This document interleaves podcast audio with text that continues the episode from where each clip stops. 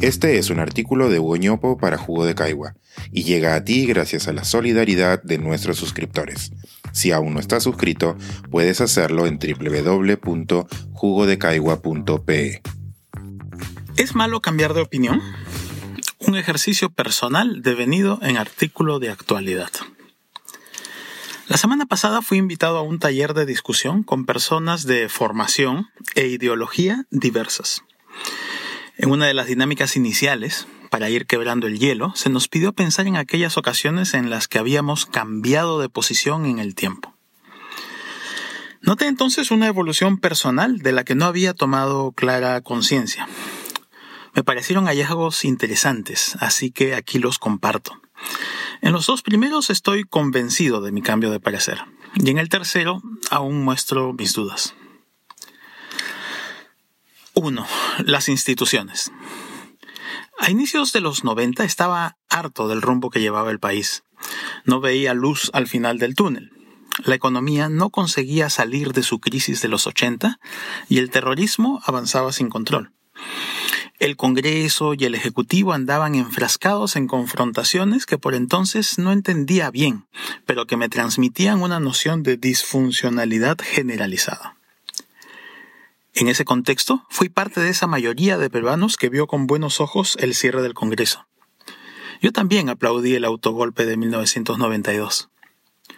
Hoy veo que la vehemencia de mis 20 años, aunque bien intencionada, ignoraba la importancia del respeto a las instituciones. Es interesante que justo por ese entonces comenzara a interesarme por la economía y que en 1993 Douglas North uno de los padres de la economía de las instituciones, recibiera el Nobel. Luego, Robinson, Acemoglu y varios otros me terminaron de convencer de aquello en lo que creo hoy. El camino institucional es algunas veces más lento y tedioso, pero es el mejor en el largo plazo. Por eso hoy creo que en ausencia de sentencias judiciales, la búsqueda de malabares argumentativos para vacar al presidente en estos días es un error. También creo que el daño que se le viene haciendo a la función pública es muy serio. El nombramiento de funcionarios incompetentes debe combatirse con mucha firmeza. 2. La desigualdad. Entre mediados y fines de los 90 comenzó mi formación como economista. Una de las primeras herramientas que aprendí fue el modelo de equilibrio general de Arrow de Breu. Este modelo formaliza de una manera matemáticamente elegante las ideas que se argumentan a favor de la eficiencia de los mercados.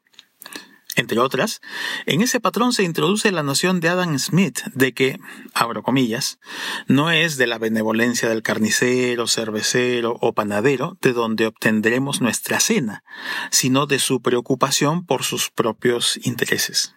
Cierro comillas. Pues una mano invisible se encarga de distribuir bienestar de manera que cada individuo alcance su máximo beneficio posible. Según ello, las personas nos preocupamos solamente por nuestro propio consumo y no por el de los demás. Para mí, una consecuencia de esto era que la política pública debía encargarse del combate a la pobreza, más no del combate a la desigualdad. No pasó mucho tiempo hasta que llegué a lo que hoy se llama la economía del comportamiento. Kahneman, Tversky y un grupo interesante que los siguió se encargaron de demostrar que los seres humanos no somos tan autómatas como los modelos sugieren. A las personas nos importa también lo que consume el resto, para bien y para mal.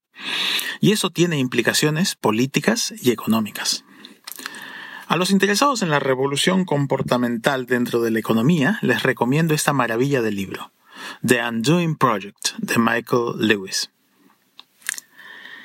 3. El voto obligatorio. Las libertades individuales siempre me han parecido parte de los principios básicos de la vida. En concordancia con ello, opinaba que si alguien quería apartarse de la vida política y no ejercer su derecho al voto, la sociedad debería respetar tal decisión. La obligatoriedad del voto, con sus correspondientes multas para los no votantes, así como las restricciones civiles, comerciales, administrativas y judiciales, me parecían errores, paternalismos excesivos. La crisis de gobernabilidad recientes de países vecinos me están haciendo repensar esto.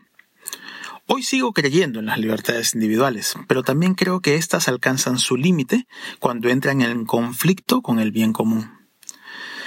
Participar de la elección de los gobernantes debería ser un principio básico para la construcción del bien común. ¿Cómo involucrar mejor a todos en las decisiones colectivas relevantes? Es que me parece muy cierto el dicho, abro comillas, aunque no te ocupes de la política, ella se ocupará de ti. Cierro las comillas. Me ha parecido interesante ver estas tres evoluciones en mí. ¿Cómo me veré de aquí a 10 o 20 años? Para entonces espero estar aprendiendo otras herramientas de análisis. ¿Qué cambiará en mi perspectiva? ¿Será cierto que hay cosas como la pasión que no pueden cambiar? Veremos. ¿Y usted, lector, ¿Qué convicciones recuerda haber cambiado? Este es un artículo de Hugo para Jugo de Caigua y llega a ti gracias a la solidaridad de nuestros suscriptores. Si aún no estás suscrito, puedes hacerlo en www.jugodecaigua.pe.